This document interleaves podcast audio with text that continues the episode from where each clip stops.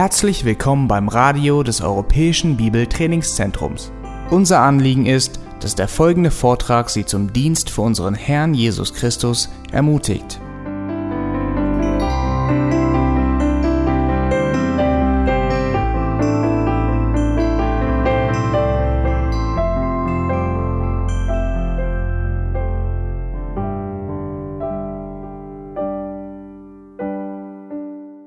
Betrachten zurzeit, wie ernst Gott seine Bündnisse nimmt in dem Buch Malachi. Und ich möchte euch bitten, Malachi aufzuschlagen. In diesem letzten Buch im Alten Testament teilt Gott Israel mit, wie sehr er sie treulos gehandelt haben an seine Bündnisse, obwohl sie in ihrem Herzen Gott als derjenige darstellen, der schuldig ist. Sie sind mit Gott enttäuscht. Sie meinen, nach diesen 70-jährigen Gefangenschaft und nach diesen über 100 Jahren wieder im Land, dass der Messias hätte schon längst kommen müssen, um sie zu befreien von den Nationen, die über ihnen noch herrschten zu der Zeit.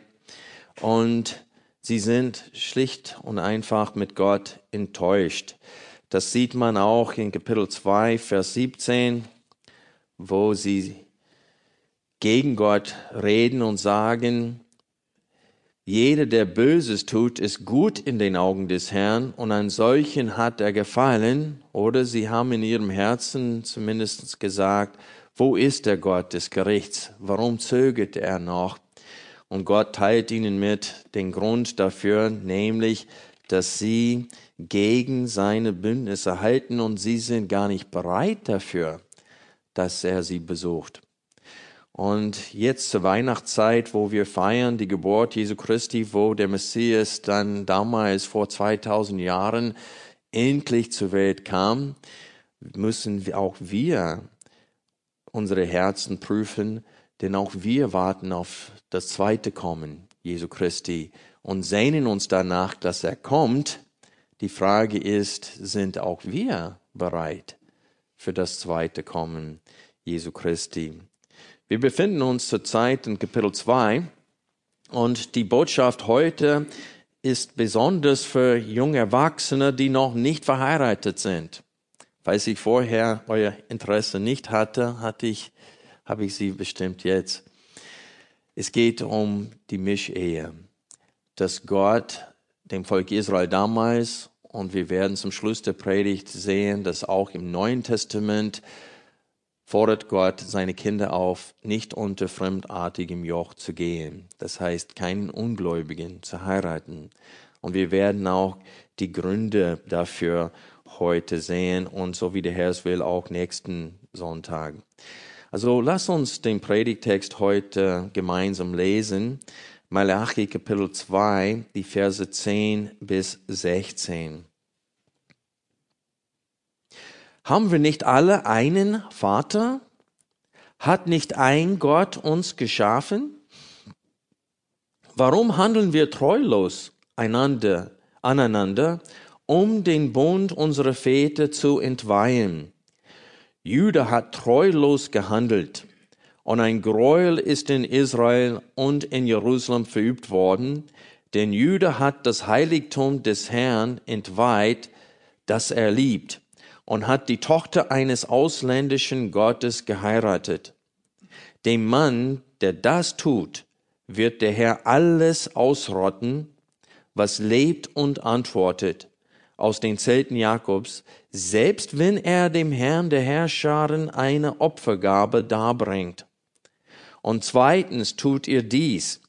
Ihr bedeckt mit Tränen den Altar des Herrn mit Weinen und Stöhnen, weil er sich euer Opfergabe nicht mehr zuwendet und sie nicht mehr mit Wohlgefallen aus eurer Hand annimmt. Ihr sagt, weswegen? Deswegen, weil der Herr Zeuge gewesen ist zwischen dir und der Frau deiner Jugend, an der du treulos gehandelt hast wo sie doch deine Gefährtin ist und die Frau deines Bundes. Und hat er sie nicht zu einem gemacht, zu einem Fleisch, in dem Geist ist? Und was erstrebt das eine? Nachkommenschaft von Gott. So hütet euch bei eurem Leben und an der Frau deiner Jugend handle nicht treulos, denn ich hasse Scheidung, spricht der Herr, der Gott Israels. Ebenso wie wenn man sein Gewand mit Unrecht bedeckt, spricht der Herr der Herrscharen. So hütet euch bei eurem Leben und handelt nicht treulos. Also hier in Vers 10 wird das Thema Liebe deinen Nächsten wie dich selbst allgemein hineingeführt. Weil es nur einen Vater und Schöpfer eines jeden Israeliten gibt, sollen sie nicht treulos aneinander handeln. Das ist die Aussage in Vers 10. Also die ersten beiden Fragen sind eigentlich Aussagen, die deutlich machen, warum keiner treulos an seinen Nächsten handeln sollte. Das Argument ist sehr einfach hier. Jeder Israelit, ob arm oder reich, ob männlich oder weiblich, ist ein Geschöpf Gottes und steht in einem Bund mit Gott. Bezüglich der ersten Frage, nämlich haben wir nicht alle einen Vater, verstehen manche Ausleger, dass Abraham damit gemeint ist und nicht Gott weil es wird hier nicht direkt gesagt, wer, welcher Vater gemeint ist. Und in der Schrift wird Abraham als Vater der Israeliten bezeichnet und auch Gott. Und so manche fragen sich an dieser Stelle, wer ist gemeint, Gott oder Abraham mit der ersten Frage hier. Wenn wir Malachi Kapitel 1, Vers 6 nochmal betrachten, dann sehen wir, dass Gott als Vater wahrscheinlicher ist in diesem Zusammenhang. Denn in Malachi 1,6 lesen wir, ein Sohn ehrt den Vater und ein Knecht seinen Herrn. Wenn ich nun Vater bin, wo ist meine Ehre? Und wenn ich Herr bin, wo ist meine Furcht? spricht der Herr, der Herrscharen zu euch, ihr Priester. Und so in diesem Zusammenhang, gleich am Anfang des Buches, stellt Gott sich da als Vater der Israeliten. Auch in Malachi Kapitel 3, Vers 17 äh, wird Gott als Vater der Gottesfürchtigen dargestellt. Wir lesen, und sie werden mir, spricht der Herr der Herrscharen, zum Eigentum sein an dem Tag, den ich machen werde, und ich werde sie schonen, wie ein Mann seinen Sohn schont, der ihm dient. Und so hier spricht Gott von der Zukunft, wenn er den Tag des Herrn bringt und alle Menschen richtet.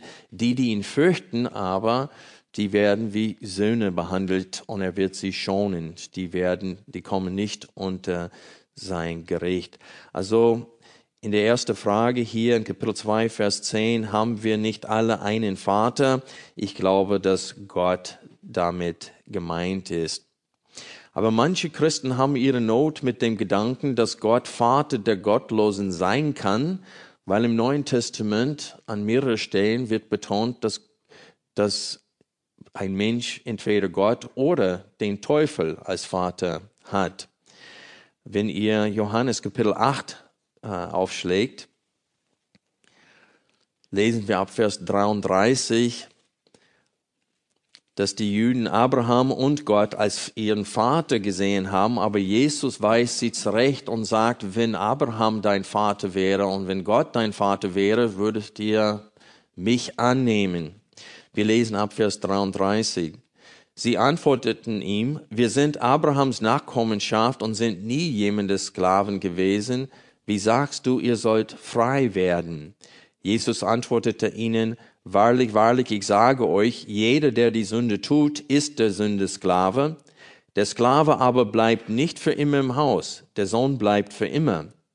Wenn nun der Sohn euch frei machen wird, so werdet ihr wirklich frei sein. Ich weiß, dass ihr Abrahams Nachkommen seid, aber ihr sucht mich zu töten, weil mein Wort nicht Raum in euch findet.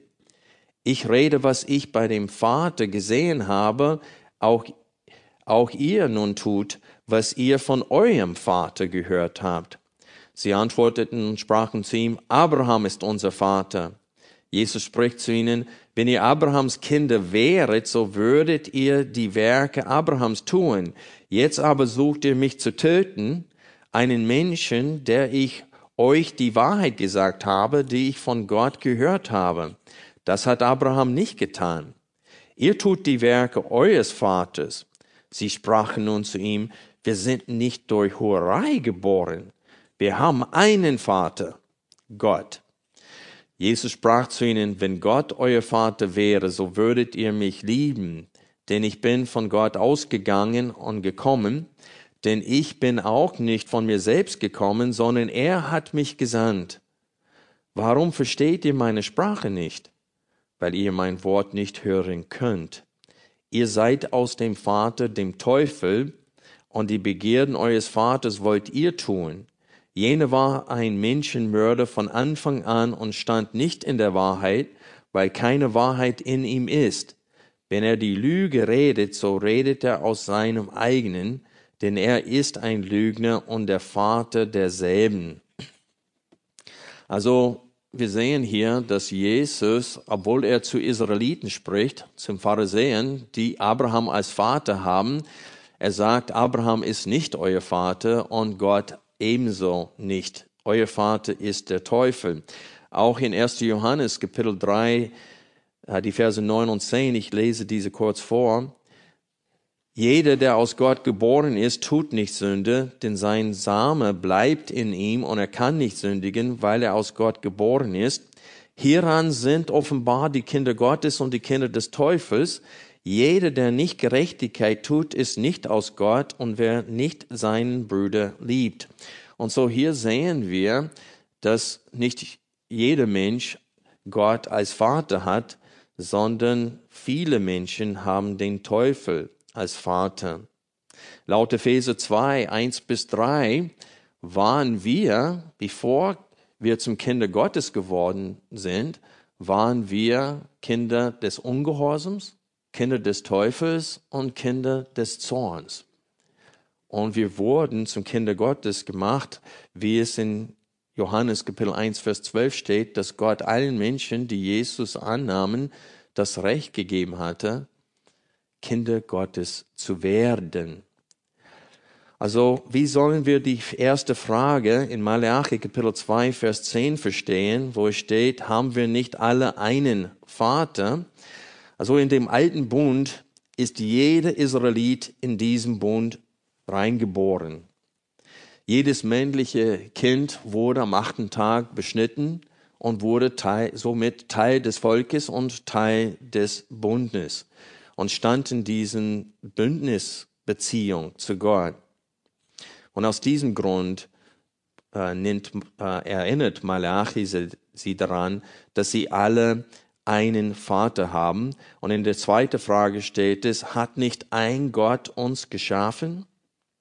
Und so ist es wichtig für uns zu verstehen, dass diese beide Fragen in Vers 2 betonen, dass sie alle eine Quelle haben alle einen Schöpfer haben, der sie geschaffen hat. Und diese Wahrheit gilt auch für uns, auch wenn wir nicht in dem alten Bund stehen, sondern im neuen Bund. Denn in Jakobus, was hat er als Argument oder als Beweis dafür verwendet, dass wir unsere Nächsten lieben sollten, auch sogar unsere Feinde? Er sagte, dass wir alle nach dem Bilde Gottes geschaffen wurden. Ich lese aus Jakobus 3, Vers 9 vor.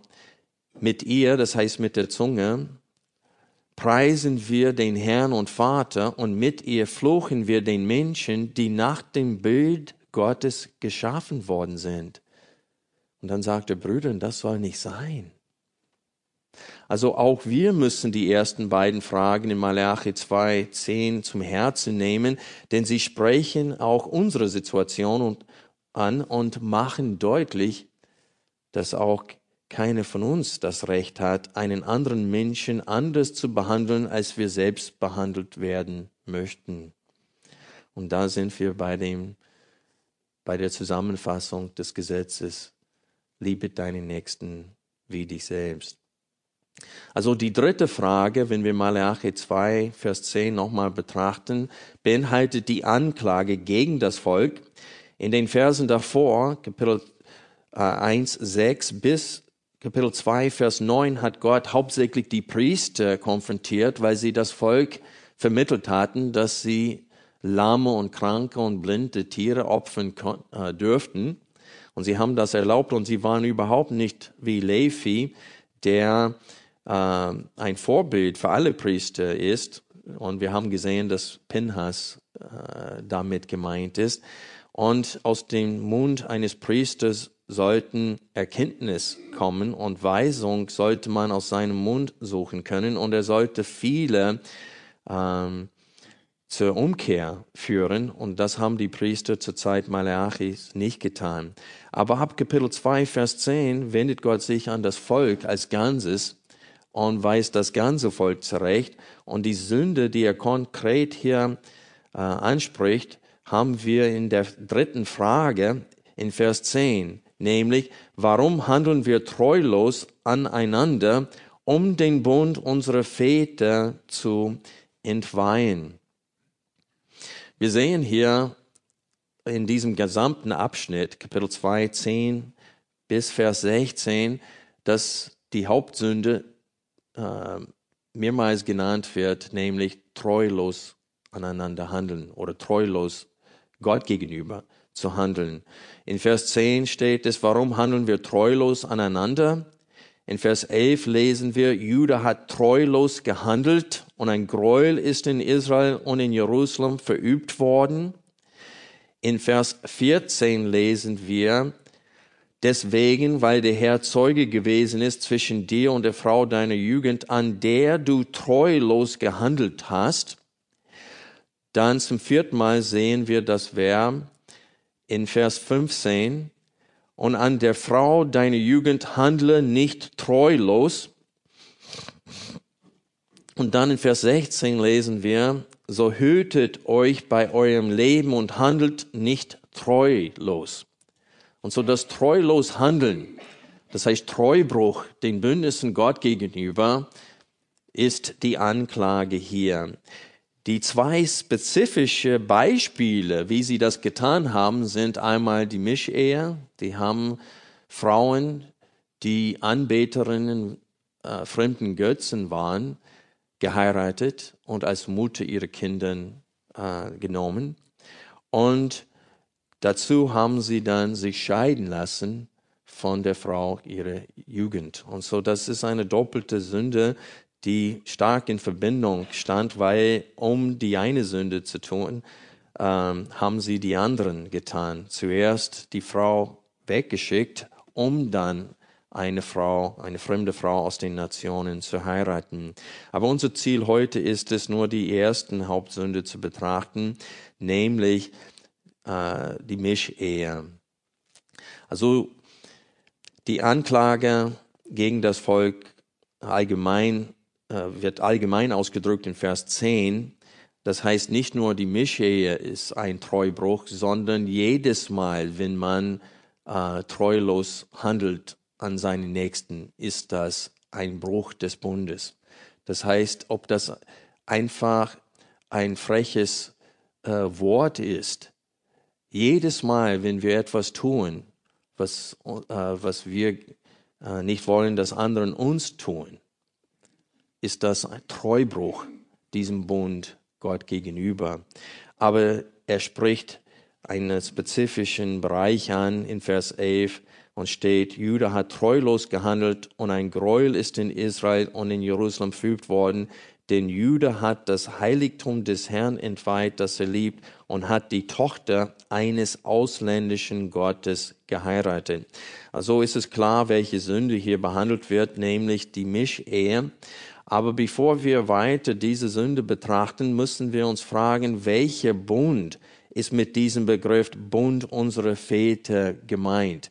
Welcher Bund wird äh, äh, gebrochen hier? Geht es hier um den Bund mit Abraham, 1. Mose 12, 1 bis 3, oder geht es hier um den Bund, den Gott mit Israel auf dem Berg Sinai gemacht hat, durch Mose. Ich bin der festen Überzeugung, dass der sogenannte alte Bund der Bund, den Gott mit Israel auf dem Berg Sinai gemacht hat, hiermit gemeint ist, weil dieses Beispiel der Untreue äh, äh, bezüglich der Mischehe angeführt wird. Und Gott hat äh, in dem Gesetz Mose Israel verboten, äh, Frauen von fremden Götzen für ihre Söhne zu nehmen und auch umgekehrt sollten sie es nicht machen. Und so, ich bin der Überzeugung, dass dieser Bund, der auf dem Berg Sinai gemacht wurde, gemeint ist. Und ich möchte euch bitten, 2. Mose, Kapitel 24 aufzuschlagen.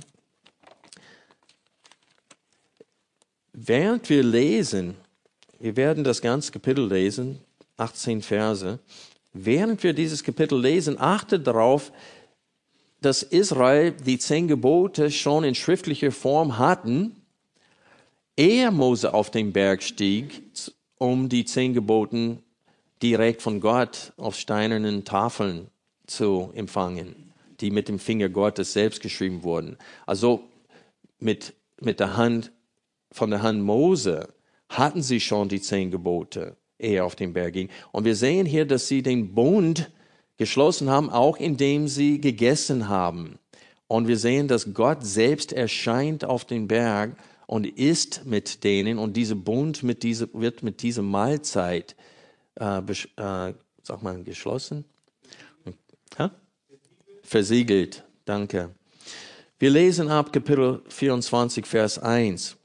Und der Herr sprach zu Mose, steig zum Herrn herauf, du und Aaron, Nadab und Abihu und siebzig von den Ältesten Israels und betet an von ferne. Aber Mose allein soll zum Herrn herantreten, so sie aber dürfen nicht herantreten und das Volk soll nicht mit ihm heraufsteigen. Darauf kam Mose und erzählte dem Volk alle Worte des Herrn und alle Rechtsbestimmungen. Und das ganze Volk antwortete mit einer Stimme und sagte, alle Worte, die der Herr geredet hat, wollen wir tun.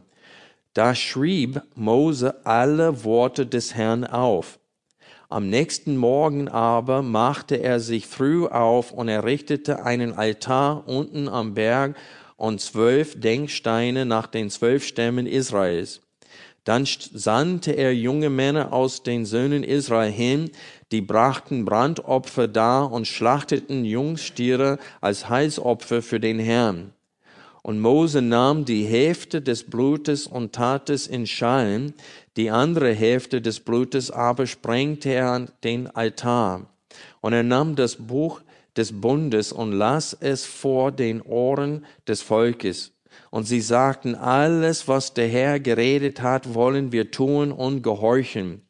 Darauf nahm Mose das Blut, besprengte damit das Volk und sagte, siehe das Blut des Bundes, den der Herr auf all diese Worte mit euch geschlossen hat. Da stiegen Mose und Aaron, Nadab und Abihu und siebzig von den Ältesten Israels hinauf, und sie sahen den Gott Israels und unter seinen Füßen war es wie Arbeit in Saphirplatten und wie der Himmel selbst an Klarheit. Gegen die Edlen der Söhne Israel aber streckte er seine Hand nicht aus, sondern sie schauten Gott und aßen und tranken. Und der Herr sprach zu Mose, steig zu mir herauf auf den Berg und sei dort, damit ich dir die steinernen Tafeln, das Gesetz und das Gebot gebe, das ich geschrieben habe, um sie zu unterweisen. Vergleiche Vers 4 mit Vers 12. In Vers 4, da schrieb Mose alle Worte des Herrn auf. Dann wird diesem Bund versiegelt mit dieser Mahlzeit und Gott selbst erscheint für die Versiegelung des Bundes. Das ist wahrscheinlich eine Vorerscheinung Jesu Christi selbst. Und dann lesen wir hier in Vers 12, das Gesetz und das Gebot gebe, das ich geschrieben habe, um sie zu unterweisen. Und dann ging Moses auf den Berg, wenn man den äh, Schrift zu Ende liest, und war 40 Tage auf den Berg. Aber die Söhne Israel in weniger als 40 Tagen haben alle diese zehn Geboten gebrochen. Die haben einen goldenen Kalb gemacht und Mose musste zu, sofort runtergehen und sein Schwert anziehen und einige Israeliten sogar umbringen. Deswegen. Und so, sie haben versprochen, Gott gegenüber dieses Bund zu halten. Und die Frage ist, was ist genau der Inhalt des Bundes? Well, überall im Alten Testament wird der alte Bund, die Forderungen des Bundes kurz und bündig zusammengefasst. Jesus hat sogar vom Alten Testament zitiert, wo er gefragt wurde, was ist das erste Gebot? Und er zitierte von 5. Mose 6, Vers 5, wo es steht, dass wir Gott mit allem, was wir sind, lieben sollen, mit dem ganzen Herzen, mit dem Verstand und äh, mit der ganzen Seele. Und dann hat Jesus weiterhin von 3. Mose 19, Vers 18 zitiert, wo er sagte, dass das, das Gesetz zusammengefasst ist in einem Wort, liebe deinen Nächsten wie dich selbst. Und ins, äh, in dem Zusammenhang, 3. Mose 19, werden neun von den zehn Geboten wiederholt direkt davor. Und dann kommt in Vers 18, liebe deinen Nächsten wie dich selbst, als Zusammenfassung aller zehn Geboten. Und so an mehreren Stellen fasst Gott zusammen, was gefordert wird. Ich liebe Mika, Kapitel 6, Vers 8, wo es steht, man hat dir mitgeteilt, o oh Mensch, was gut ist. Und was fordert der Herr von dir, als Recht zu üben und Güte zu lieben und demütig zu gehen mit deinem Gott. Ein herrlicher Vers. Und das ist eine Zusammenfassung dessen, was Gott von seinem Volk forderte. Aber wir sehen, dass zusätzlich in dem Bund mit Israel, in dem alten Bund, gab es spezifische Gesetze bezüglich der Reinigung, die nicht mehr gelten, weil Jesus das alles erfüllt hatte als Lamm Gottes und die sind nicht mehr nötig. Die werden sogar eine Beleidigung Gott gegenüber, weil Jesus das erfüllt hatte. Aber wir sehen unter anderem in 2. Mose 34, dass die Israeliten dürften keine ungläubige Frauen nehmen als Ehefrau und auch umgekehrt. Schlag bitte Kapitel, 2. Mose Kapitel 34 auf und wir lesen die Verse 14 bis 17 und zugleich bekommen wir auch den Grund, warum Gott dagegen ist.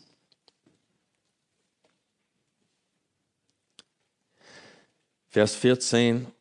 Denn du darfst dich vor keinem anderen Gott anbetend niederwerfen, denn der Herr, dessen Name eifersüchtig ist, ist ein eifersüchtiger Gott. Dass du ja keinen Bund mit den Bewohnern des Landes schließt, denn dann könnte man dich einladen und du könntest, wenn sie ihren Göttern nachhoren und ihren, ihren Göttern opfern, von ihren Schlachtopfern essen. Und du könntest von ihren Töchtern für deine Sohn, Söhne Frauen nehmen, und wenn dann ihre Töchter ihren Göttern nachhoren, könnten sie deine Söhne dazu verführen, ihren Göttern nachzuhören.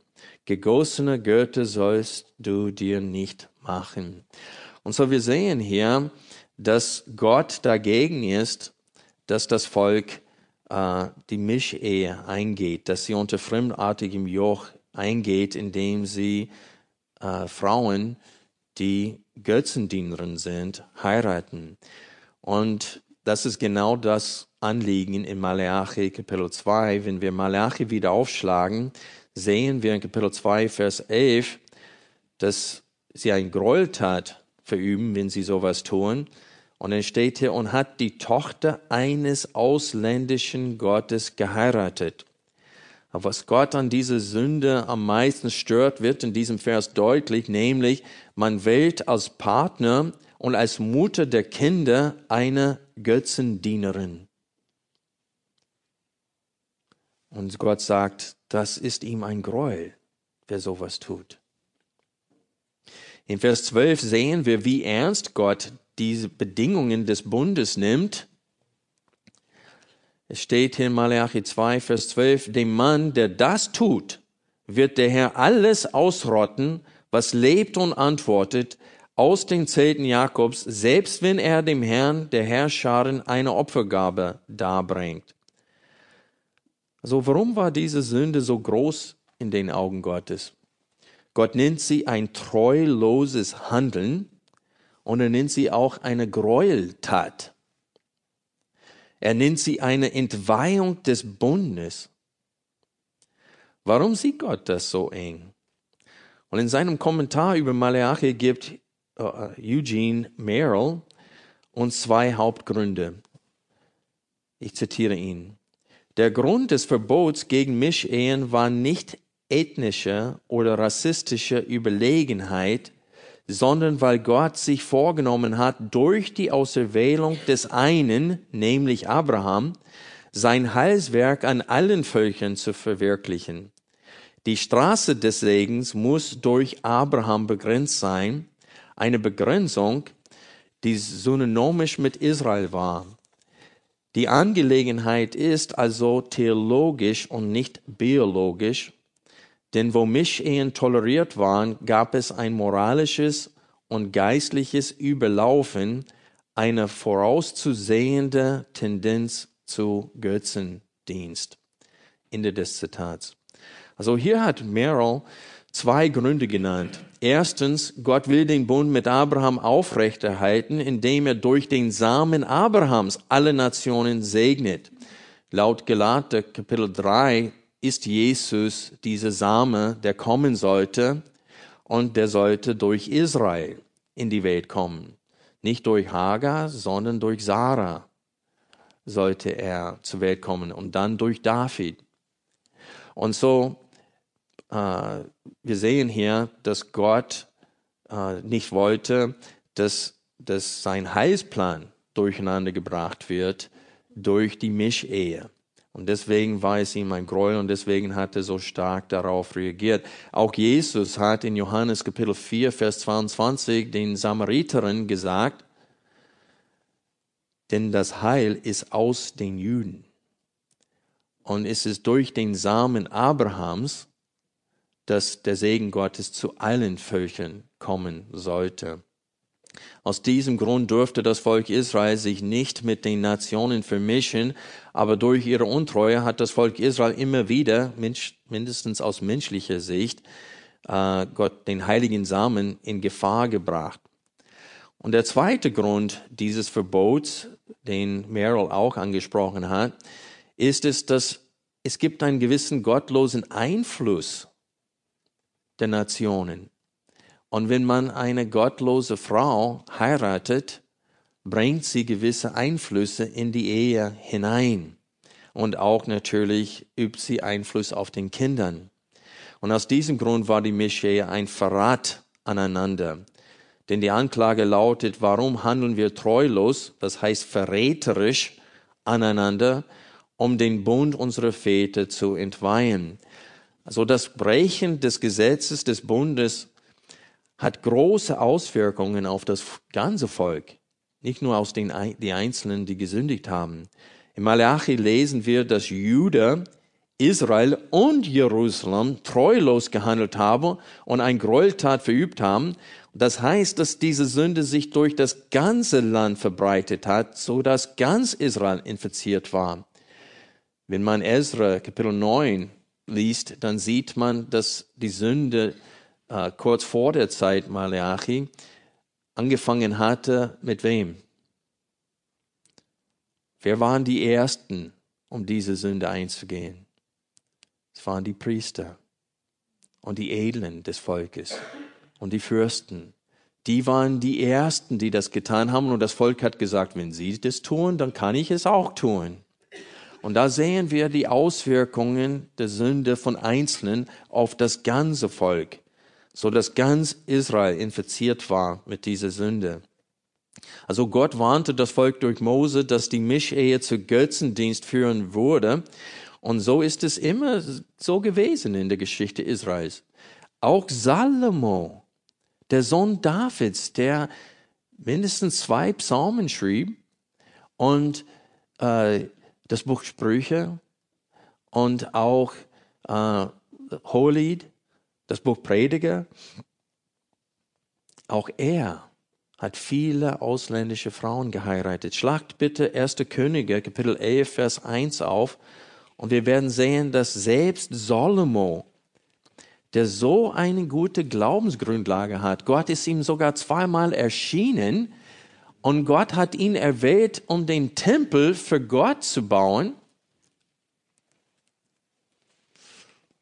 Und wir lesen hier von seiner Sünde mit ausländischen Frauen mit ungläubigen Frauen. 1. Könige 11, Vers 1. Der König Salomo aber liebte viele ausländische Frauen, und zwar neben der Tochter des Pharao, moabitische, ammonitische, edomitische, sidonische, hethitische, von den Nationen von denen der Herr zu den Söhnen Israel gesagt hatte, ihr sollt nicht zu ihnen eingehen und sie sollen nicht zu euch eingehen, für wahr, sie würden euer Herz ihren Göttern zuneigen. An diesen hing Salomo mit Liebe. Und er hatte 700 vornehme Frauen und 300 Nebenfrauen und seine Frauen neigten sein Herz. Und es geschah zur Zeit, als Salomo alt geworden war, da neigten seine Frauen sein Herz anderen Göttern zu, so war sein Herz nicht ungeteilt mit dem Herrn, seinem Gott, wie das Herz seines Vaters David.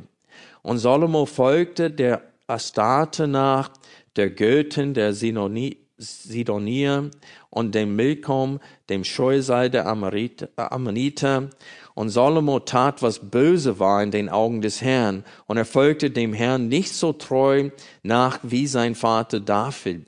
Damals baute Salomo eine Höhe für Chemosh, das Scheusal der Moabiter, auf dem Berg, der Jerusalem gegenüber liegt, und für Moloch, das Scheusal der Söhne Ammon. Ebenso machte er es für alle seine ausländischen Frauen, die ihren Göttern Rauchopfer und Schlachtopfer darbrachten.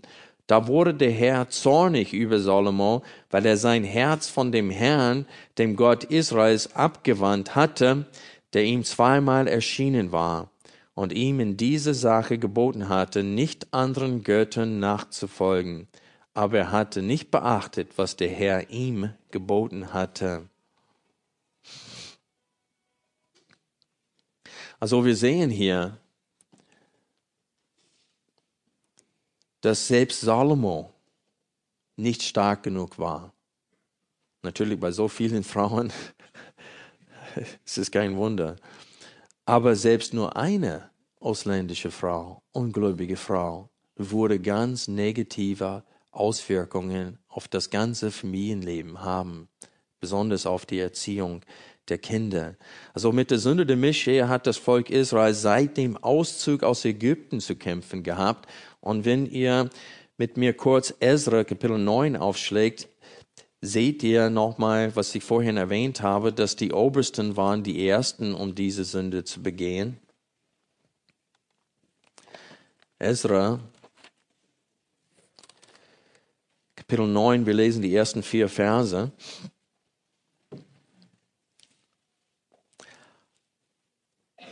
Als das nun verbracht war, traten die Obersten zu mir und sagten, das Volk Israel und die Priester und die Leviten haben sich nicht von den Völkern der Länder wegen deren Gräuel abgesondert, nämlich von den Kananitern, den Hethitern, den Parasiten, den Jubesitern, den Ammonitern, den Moabitern, den Ägyptern und den Amoritern. Denn sie haben von deren Töchtern für sich und für ihre Söhne Frauen genommen, und so hat sich der heilige Same mit den Völkern der Länder vermischt. Und die Hand der Obersten und der Vorsteher ist in diese Untreue als erste ausgestreckt gewesen. Als ich diese Sache hörte, zerriss ich mein Kleid und mein Obergewand und raufte mir Haare meines Kopfes und meines Bartes aus und saß betäubt da. Also so hat diese Nachricht Ezra getroffen. Und etwa 13 Jahre später, wenn ich mich nicht irre, kam Nehemiah und in Kapitel 10 sehen wir, dass nachdem Ezra das Volk gereinigt hatte von dieser Sünde, nicht mal nicht mal 13 Jahre später geht es von vorne los nochmal. Und in Nehemiah Kapitel 10 lesen wir die Verse 30 und 31. Entschuldigung, das ist nicht richtig, was ich gesagt habe. Ungefähr 13 Jahre später gingen sie diesen Bund nochmal ein. Und in diesem Bund versprechen sie Gott unter anderem äh, diesen Befehl gegen die Mischehe äh, zu halten oder gegen dieses Befehl, diesen Befehl nicht zu stoßen. In Vers 30 steht, es, dass sie einen Bund äh, mit Gott geschlossen hatten, in Eid und Schwur im Gesetz Gottes zu leben, das durch Mose, den Knecht Gottes, gegeben worden ist und alle Gebote des Herrn unseres Herrn und seine Rechtsbestimmungen und seine Ordnungen zu bewahren und zu tun. Und sie schwören, wir wollen unsere Töchter nicht den Völkern des Landes geben und ihre Töchter nicht für unsere Söhne nehmen. Und nachdem sie diesen Bund eingegangen sind, kommt äh, Nehemiah nach einem kurzen Aufenthalt zurück in Babylon, kommt er zurück und in Kapitel 13 Ab Vers 23 lesen wir Folgendes. Und das ist nicht mal neun Jahre später. Es ist wahrscheinlich sechs Jahre später kommt er wieder, weil die Kinder sind inzwischen alt genug, um zu reden. Und wir lesen hier Vers 23. Auch sah ich in jenen Tagen die Juden, die astotische, ammonitische und moabitische Frauen geheiratet hatten, und die Hälfte ihrer Kinder redeten as Aschdotisch. Keines von ihnen konnte Jüdisch reden, sondern nur in der Sprache des einen oder des anderen Volkes. Da ging ich mit ihnen ins Gericht und verfluchte sie und schlug einige Männer von ihnen und raufte ihnen die Haare aus. Also Ezra hat seine eigenen Haare rausgerupft, aber Nehemiah die Haare der anderen. Und dann lesen wir hier, ich beschwor sie bei Gott, wenn ihr eure Töchter ihren Söhnen gibt, und wenn ihr von ihren Töchtern für eure Söhne und für euch Frauen nehmt, hat sich ihretwegen nicht schon Salomo, der König von Israel, versündigt? Und einen König wie ihn hat es unter den vielen Nationen nicht gegeben. Und er war geliebt von seinem Gott. Und so hatte Gott ihn zum König über ganz Israel gesetzt. Doch auch ihn haben die ausländischen Frauen zur Sünde verleitet. Muss man nun auch noch von euch hören, dass ihr ganz das gleiche große Unrecht begeht, treulos gegen unseren Gott zu handeln, dadurch, dass ihr ausländische Frauen heiraten. Also wir sehen, dass diese Sünde ist nicht nur eine Sünde aneinander, es ist nicht nur ein treuloses Handeln aneinander, wie es in Malachi 2, Vers 10 steht, es ist auch ein treulos Handeln Gott gegenüber. Und das haben wir hier gerade in Vers 27 aus Nehemiah 13 gelesen, wo es steht, treulos gegen unseren Gott zu handeln, dadurch, dass ihr ausländische Frauen heiraten. Also wir sehen, dass kurz vor der Zeit Malachi gab es wiederholt diese Sünde. Nach 70 Jahren Gefangenschaft hat Gott sie in aller Liebe zurück in das Land geführt und sie begehen immer noch dieselben Sünden und heiraten ungläubige Frauen. Also das ist nicht nur ein Treubruch gegen äh, einander, es ist auch Verrat an Gott und seine Bündnisse. Wenn wir Malachi 2 nochmal aufschlagen, wir haben gesehen in Vers 10, dass es ein Verrat gegeneinander ist. Und ein Grund dafür ist, weil wir verführen einander durch die Sünde. Und so wir sehen, dass es ein Verrat einander ist, weil unsere Sünde betrifft nie uns alleine, sondern immer auch andere Menschen. Aber wir sehen, und so wie der Herr es will, in ein paar, äh, in, am nächsten Sonntag, wollen wir die Verse 13 bis 16 betrachten. Und da werden wir sehen, dass die Männer Scheidung getrieben haben, um dann solche ausländische Frauen zu heiraten. Also sie haben treulos an ihre Frauen, die auch mitten im Bund waren, gehandelt, indem sie sich von ihnen scheiden ließ, um dann eine jüngere, äh, ungläubige Frau zu heiraten und haben genau das getan, was ich vorhin gesagt habe von diesen beiden Brüdern. Die eigene Frau verlassen, um dann eine andere Frau zu haben.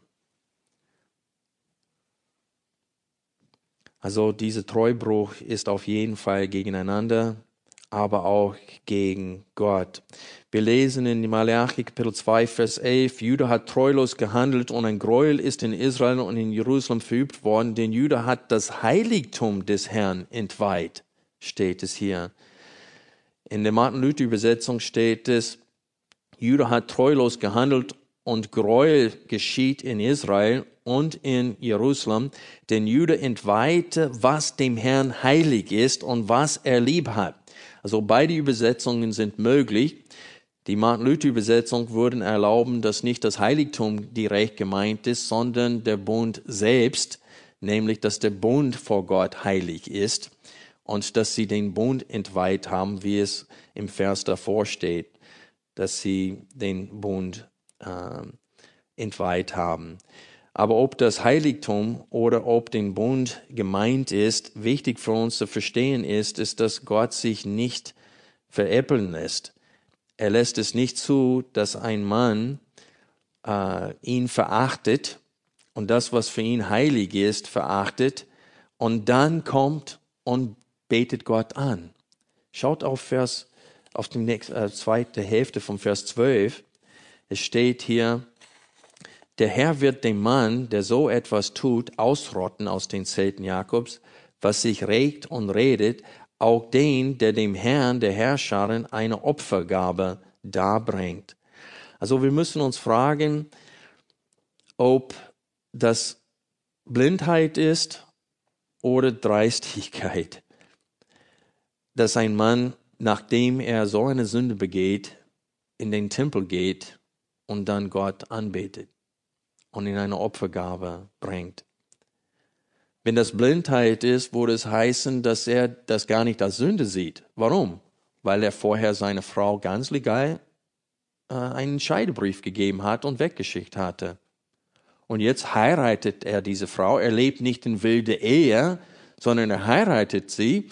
Und aus seiner Sicht ist das alles legitim und alles legal. Er hat sich an Gesetz gehalten, Scheidebrief gegeben, und jetzt ist er frei, noch eine Frau zu heiraten. Und dann nimmt er eine andere Frau. So, es kann sein, dass er einfach blind war zu dieser Sünde und das Gesetz Gottes nicht wahrgenommen hat. Aber ich glaube, es eher Dreistigkeit ist gemeint ist hier.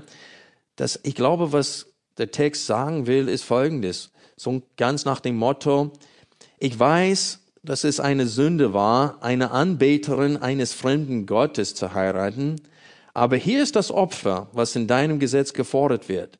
Damit ist alles wieder gut zwischen mir und dir. Ich glaube, dieses Denken wird hier in der zweiten Hälfte vom Vers 12 gemeint. Ganz wie die Katholiken es machen. Ich habe einige Freunde, die früher Katholiken waren und sie haben mir auch erzählt, sie haben Party getrieben und am nächsten Tag gingen sie zum Priester und haben gebeichtet haben gesagt, damit das Ziel war, nicht zu sterben, bevor sie zum Priester ging. Und genau mit, äh, wie heißt das hier in Köln oder Gegend, wie heißt das noch? Ha? Karneval. Also es gibt eine Fastenzeit und vor dem Fastenzeit soll man so viel sündigen, wie es nur geht. Saufen, fressen, Hurerei betreiben und dann kommt diese Fastenzeit und man wird durch diese Fastenzeit gereinigt. Also sündige, weil du brauchst nur ein Opfer bringen. Das heißt, wenn ich eine ausländische Frau heiraten will, ah, ich habe sowieso ein Schaf, das mir gar nicht gefällt, der ist ein bisschen stur. Also dann heirate ich diese Frau und dann tue ich, was das Gesetz verlangt. Dann bringe ich Gott dieses Lamm und es ist alles gut wieder zwischen mir und Gott und dann lebe ich weiter in der Sünde. Also Gott lässt sich nicht veräppeln. Und deswegen sagt er hier in diesem Text, auch wenn er mir eine Opfergabe bringt, werde ich ihn ausrotten. Also Gott kennt das Herz und er weiß, was in unserem Herzen los ist. Also wer meint, dass er heute sündigen kann und dann morgen das einfach beichten bei einem Priester und alles ist gut, der irrt sich gewaltig. Gewaltig. Also was wäre die Anwendung für uns heute? Und falls es Menschen unter uns gibt, die meinen, dass dieser Text als äh, dieser Text aus Malachi, dass das nur an Juden unter dem alten Bund äh, von Bedeutung sei, möchte ich einen Vergleich kurz darstellen zwischen dem alten Bund und dem neuen Bund. Was ist der eigentliche Unterschied zwischen dem alten Bund und neuen Bund? Und wir haben vorhin gesehen in der Predigt, dass Jesus zitierte aus dem Alten Testament, als er gesagt hat, dass wir Gott lieben sollen mit dem ganzen Herzen, mit dem ganzen Verstand und mit der ganzen Seele und Kraft. Und hat er aus dem Alten Testament auch zitiert, aus dem Bücher Mose, wo er gesagt hat, dass wir den Nächsten lieben sollten wie uns selbst. Und diese werden maßgebend auch in den Briefen der Apostel dargestellt für uns. Paulus schrieb in Galater 5, Vers 14, das ganze Gesetz ist in einem Wort zusammengefasst, liebe deinen Nächsten wie dich selbst. Also auch wir stehen unter diesem Moralgesetz aus dem alten Bund. Und in dem alten Bund wurde jeder Mitglied des Bundes. Aber laut Hesekiel Kapitel 36, in dem neuen Bund, wer ist Mitglied? Nur die, die wiedergeboren sind und tatsächlich Kinder Gottes geworden sind. Das wird auch nochmal in, äh, in dem Hebräerbrief, Kapitel 9 und Kapitel 10, erklärt, diesen Unterschied.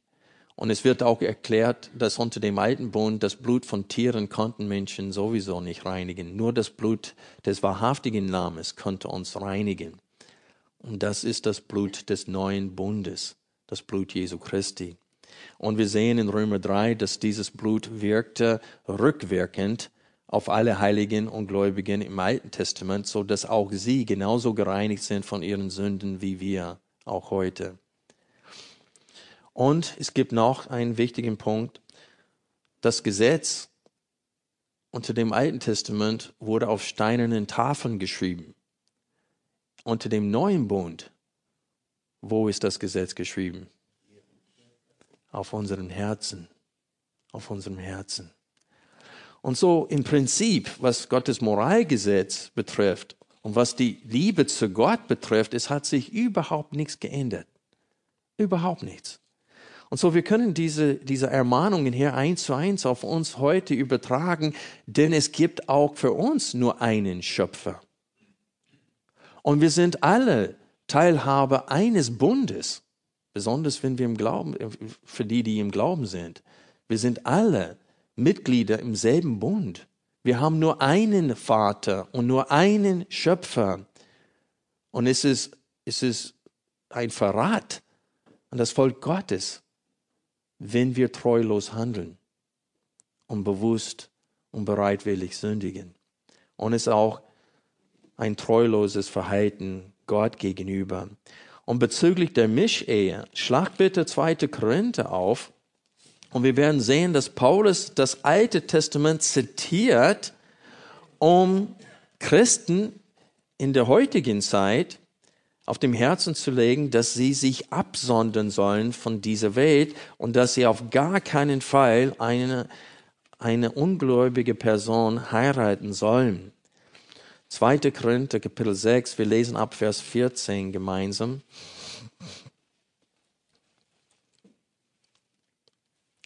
Zweite Korinther 6, Vers 14. Geht nicht unter fremdartigem Joch mit Ungläubigen. Denn welche Verbindung haben Gerechtigkeit und Gesetzlosigkeit? Oder welche Gemeinschaft Licht mit Finsternis? Und welche Übereinstimmung Christus mit Belial? Oder welches Teil ein Gläubiger mit einem Ungläubigen? Und welchen Zusammenhang der Tempel Gottes mit Götzenbildern?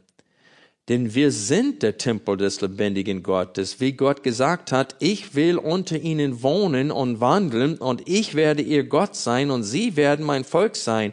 Darum geht aus ihrer Mitte hinaus und sondert euch ab, spricht der Herr, und rührt Unreines nicht an, und ich werde euch annehmen und werde euch Vater sein, und ihr werdet mir Söhne und Töchter sein, spricht der Herr, der Allmächtige. Da wir nun diese Verheißungen haben, Geliebte, so wollen wir uns reinigen von jeder Befleckung, des Fleisches und des Geistes und die Heiligkeit vollenden in der Furcht Gottes.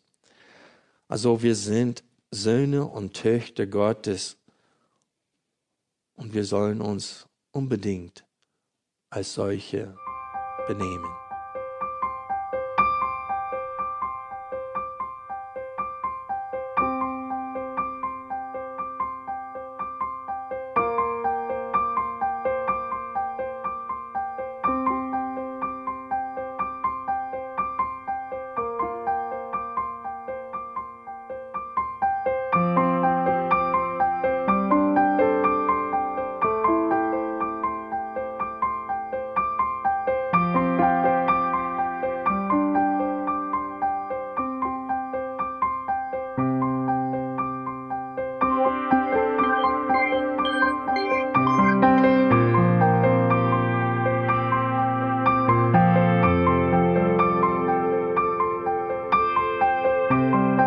Alle Vorträge unseres Programms, Bücher, DVDs und vieles mehr können Sie bei uns unter www.ebtc-media.org erhalten.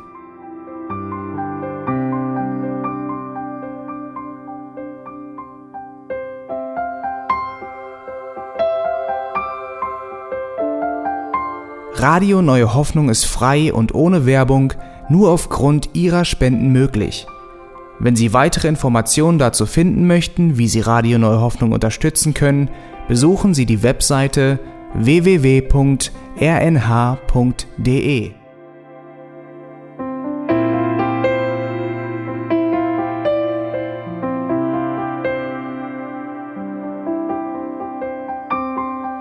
Die Sendezeiten des EBTC sind Montag, Mittwoch, Freitag und Samstag jeweils von 10 bis 11 Uhr.